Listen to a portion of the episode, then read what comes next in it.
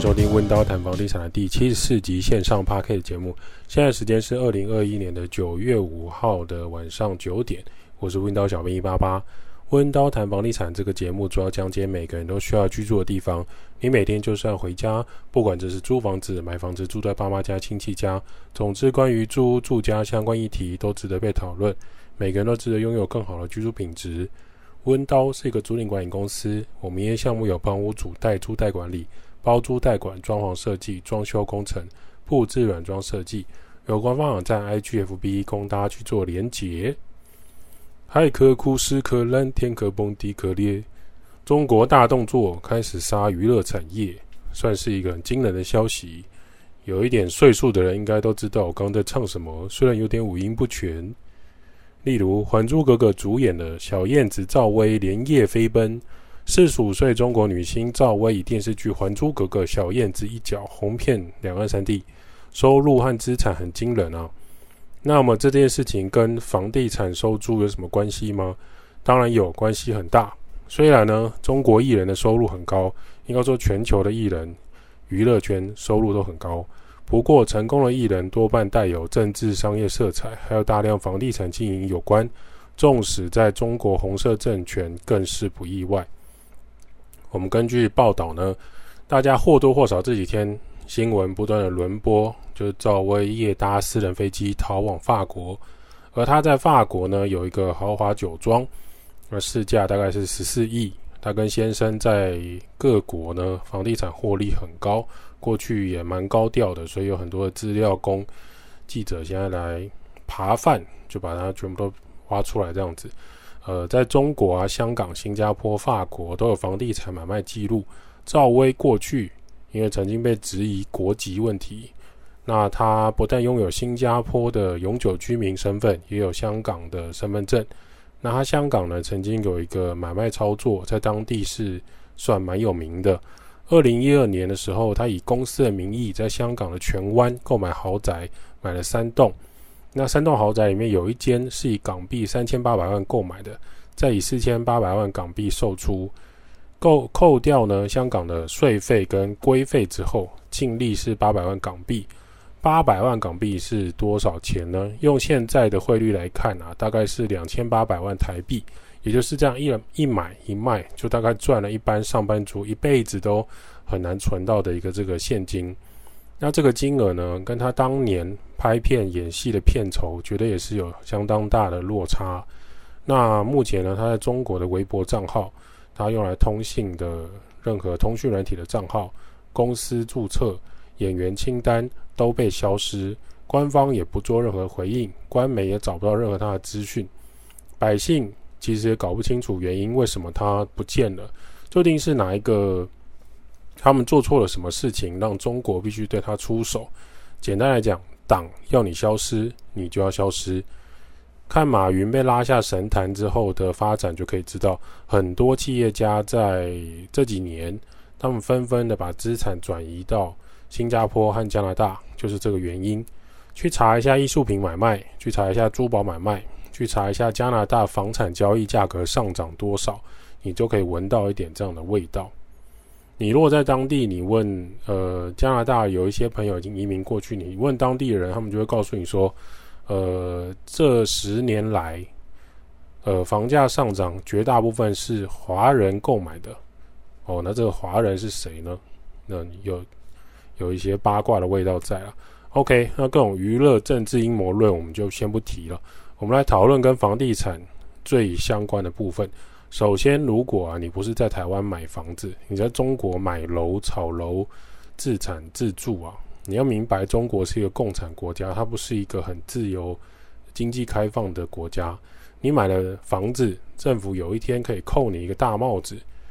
很多人以为我要讲的是地上权跟土地这件事情，因为在中国大陆的土地是国有，那你可以买的是地上权，那他们还分为你是几年权跟。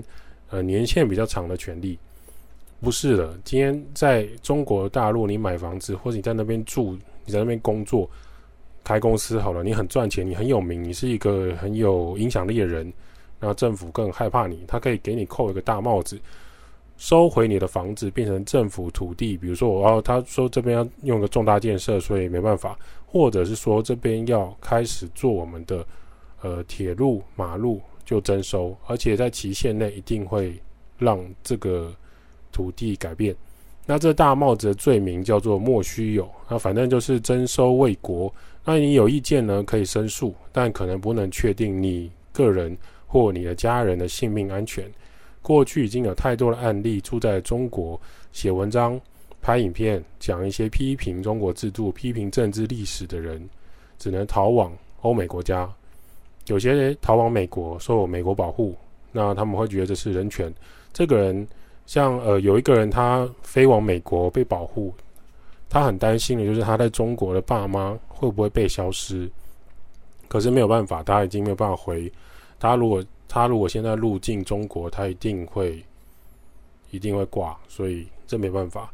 第二点你要留意，就是当你在不同的国家，不一定是中国啦，你不同国家的房地产那个税费跟规费是不同的，而且不能用台湾思维去别的国家买房子，你可能会吃闷亏。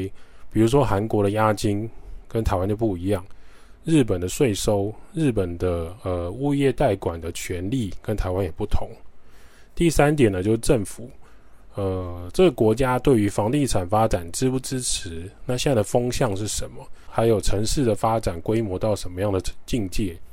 那政治跟房地产的走向通常是挂钩在一起的。有些人很爱在那边喊，那政治归政治，经济归经济，法律归法律。No，观察这十年各国房地产的发展，你会发现同样的一件事情，就是呃，政治跟房地产经济是环环相扣的，而且它联动。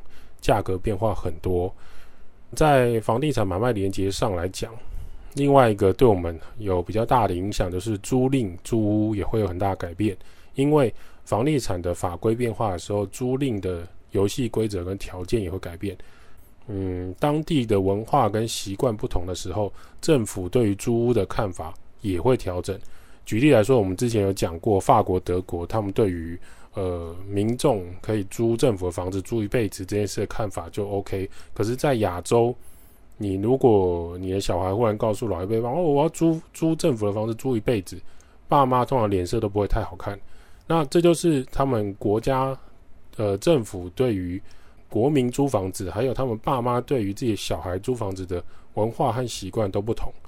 你就要观察说这个。国家的政府跟现在的文化风向怎么走？房东要时时观察政治跟政府的作为，才能给房客一个比较安全的住处。假设说政局很不稳，房东屋主有危险有危机的话，房客自然不可能有安居乐业的可能。当房客如果没有办法一个安全、安全稳定的工作，他也没有一个安全的居住环境。那你觉得房东还可以稳定的收租吗？不要谈店面，谈住家就好了。想必一定会有状况发生。所以你各位啊，目前台湾的政治方向还有国家发展都要稍微留意啊。虽然台湾是适合居住的地方，没错，但是这些事情不能说哦，我就是不关心，反正我就毛起来做我的。你还是要有一些些微的调整。接着呢，我们来讲一下电子锁跟一般锁有什么差异。常常会有屋主啊，或者是房东会问我们说哪一个好，我们很难告诉你绝对的好坏，因为电子锁跟一般锁都有它方便跟不方便的地方。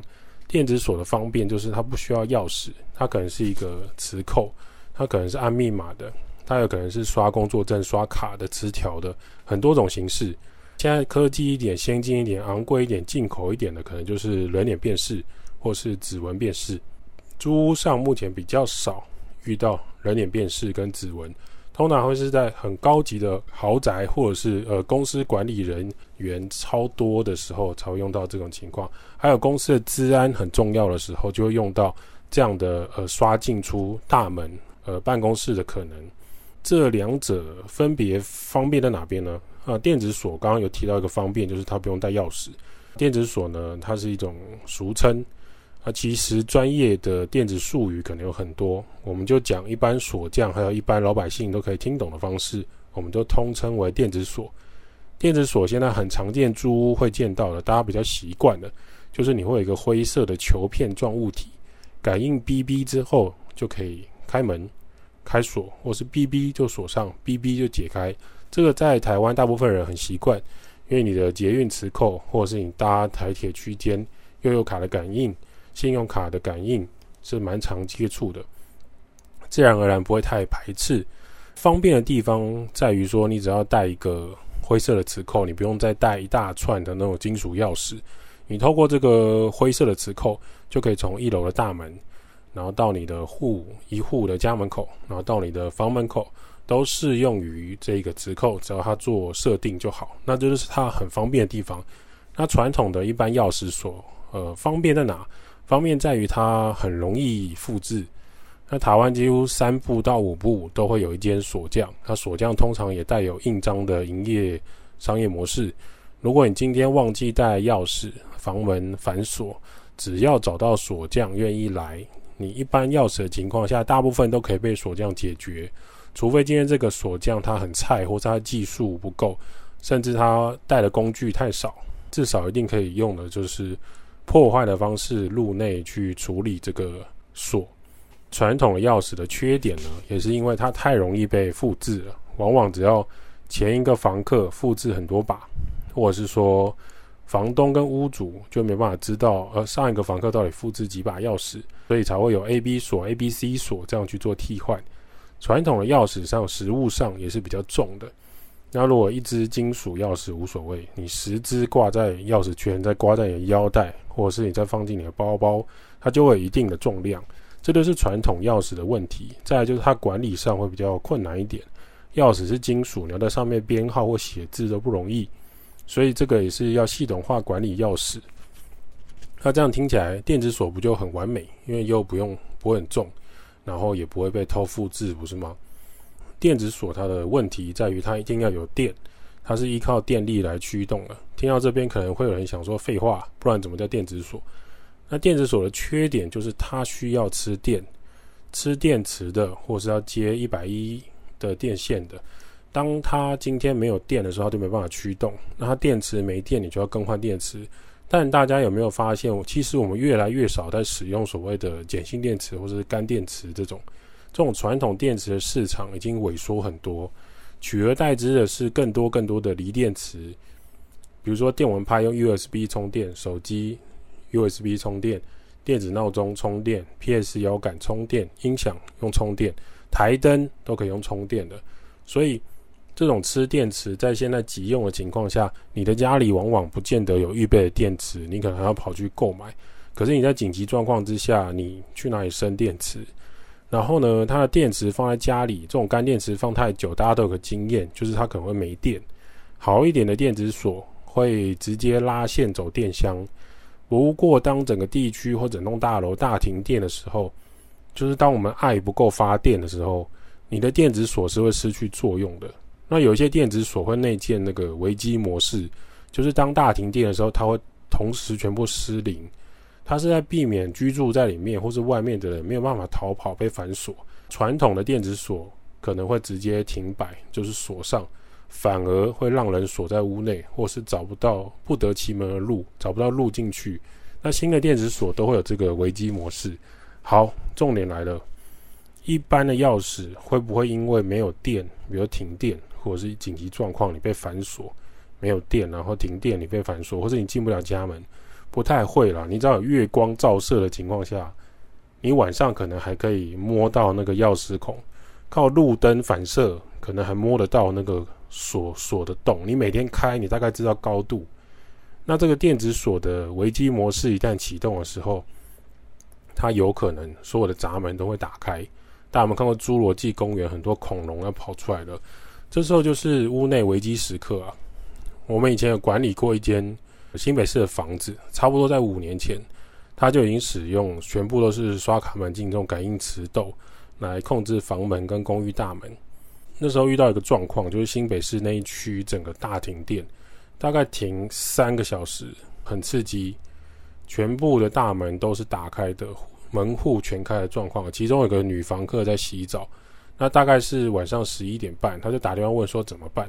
那老实说，我们也只能请他就是乖乖的待在室内，因为呃整个整个新北市那一区那时候是停电的，所以大部分人不会知道我们这一户是刷卡门禁，你其实就是敌不动我不动。那内户的所有的门都是吃电力的，就只能等台电系统恢复。那有些人会想说，诶，这时候这种东西它不是都会设那个紧急备用电力或者是专用插座来处理吗？这边讲的应该是那个不断电系统。那说穿了，它就是一个装在天花板里面的巨大电池。那当你有状况的时候，它会供给给室内使用。可是当那那一次停电停很久，你觉得它有可能同时供给好几间套房使用很久吗？经验上来讲，还是撑撑不够久了。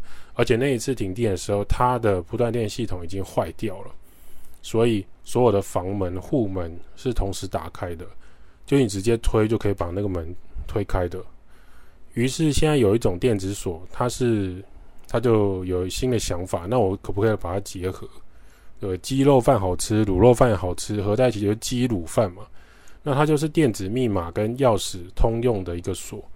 那它就是说，电子密码锁有状况的时候，你可以用钥匙打开。各位听到这边有没有觉得它有点奇怪？明明是电子锁，我们需要方便，那出状况你还是得出动钥匙。因此，它实际上呢，这种这种锁，它还是靠一般钥匙的。那这边也分享一个经验，就是有一间我们在台中的物件也遇过这样的锁，钥匙孔已经打开喽，可是它密码锁故障，所以它那个锁舌部分还是咬住门框的。那这件事情是发生在白天，那白天我们在想说，OK，好，那我们可以打给那个电子锁公司。他的回答说，哦，这个我们已经买断给叉叉公司了。你应该打去给叉叉公司，好，那我们就打去这个公司，他们就说哦，我们只是经销商，我们已经卖给师傅或其他厂商来批货了，你要去找当初帮你安装的师傅哦。可是你真的，你你的屋主或者是房东，真的还记得当初帮你安装这个电子锁的人是谁吗？那你会发现，这种电子锁的厂商会把这个责任推得一干二净。那最终我们怎么处理？因为我们要的结果是 我要进去，那这个密码锁，因为密码锁，所以它锁舌卡住门框，我们真的也很少遇到。那怎么办？最后我们就是找附近的传统锁匠，那他大概半个小时抵达以后，就带了他很多给息，那他就是用刷砂轮机，呃，想办法从门的缝隙进去，把电子锁故障的那个锁舌锯开。那终于房客可以进入他他家。那这个时候，我们其实就对电子锁有一些阴影，就是最终呢，这一间他那间有三间套房，那我们就是一个一个坏掉，我们就一个一个换成传统的钥匙锁。传统的锁，你其实你买日本产的，价格比较高，可是它品质很稳定，那安全也有一定的等级。所谓的安全的传统锁，就是你找专业的锁匠来，他要花一段时间破解的高级锁，这往往也可以带来不错的防盗效果。另外啊，在这种磁扣的设定上，跟复制的成本，比传统的钥匙复制来的贵。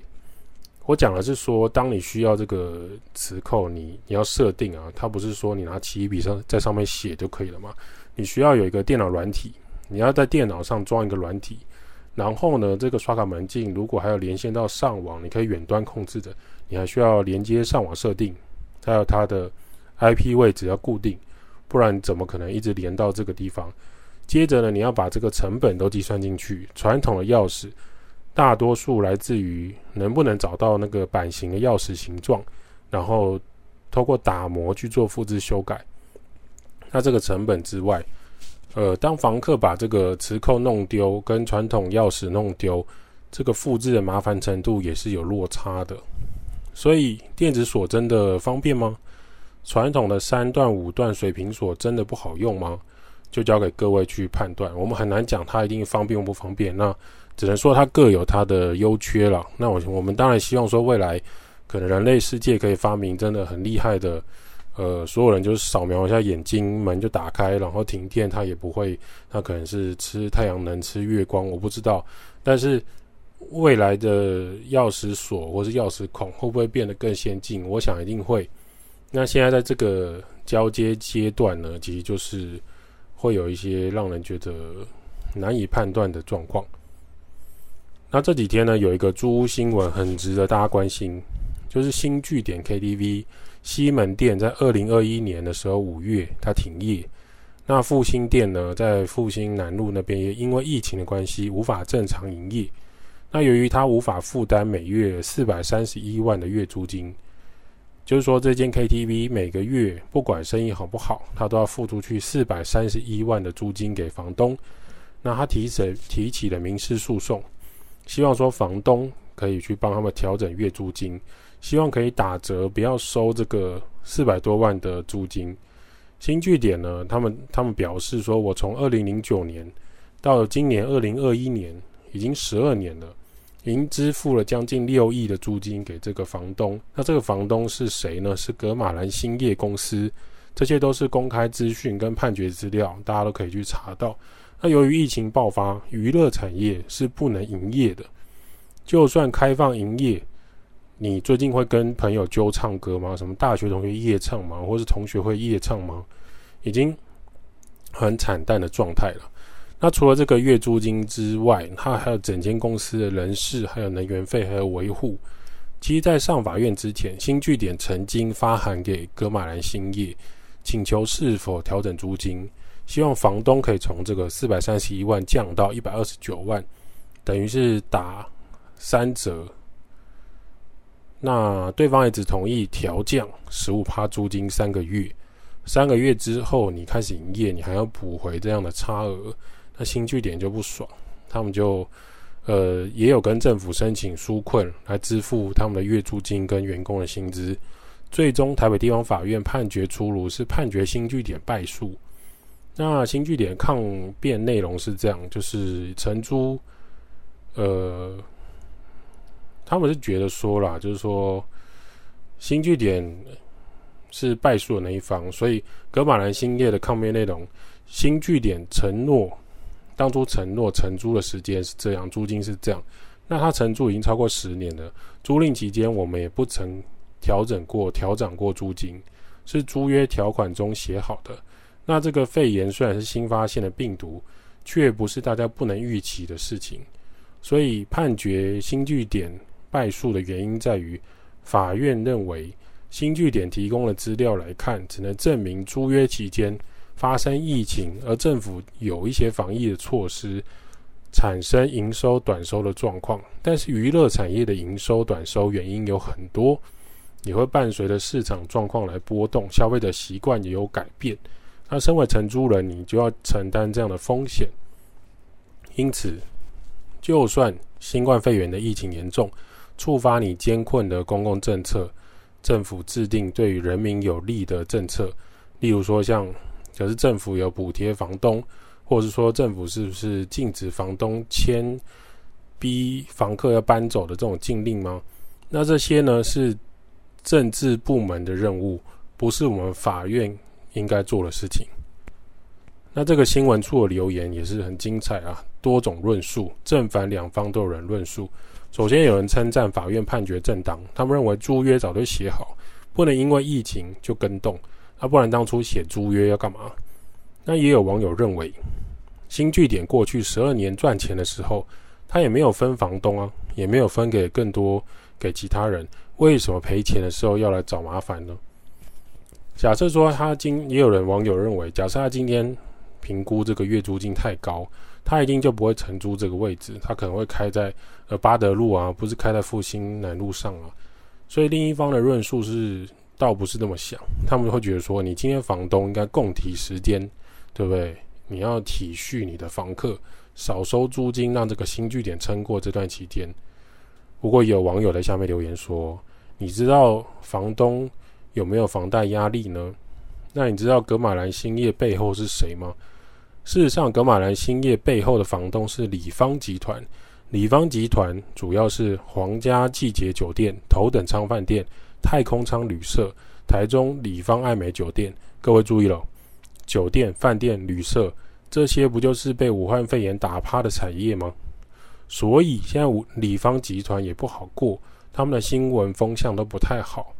此时的新据点如果要求要降租金，某方面来说，也是在拆里方集团的台。租赁合约啊，我们的看法啦，无论你是店面还是公司、娱乐产业、住家，在民法跟租赁专法都行之有年，依照合约精神来处理双方的协议。从这个新闻来看，双方的合约已经约定很重要，租屋的期限、租屋的价格、租屋详细的规范早已写在那个里面。那双方就依照这个合约来进行，是比较接地气的做法，至少在台湾是很管用的。如果你今天在红色中国拿出这个合约跟政府对着做，那大家就会知道那个后果了。温刀照顾房客就像我的家，代租代管、包租代管、装修工程、布置设计。Podcast 分享投资、租屋、房地产。今天的温刀房地产就先到这儿。如果有什么想法，欢迎五星吹捧起来，我们就回答你的留言。感谢。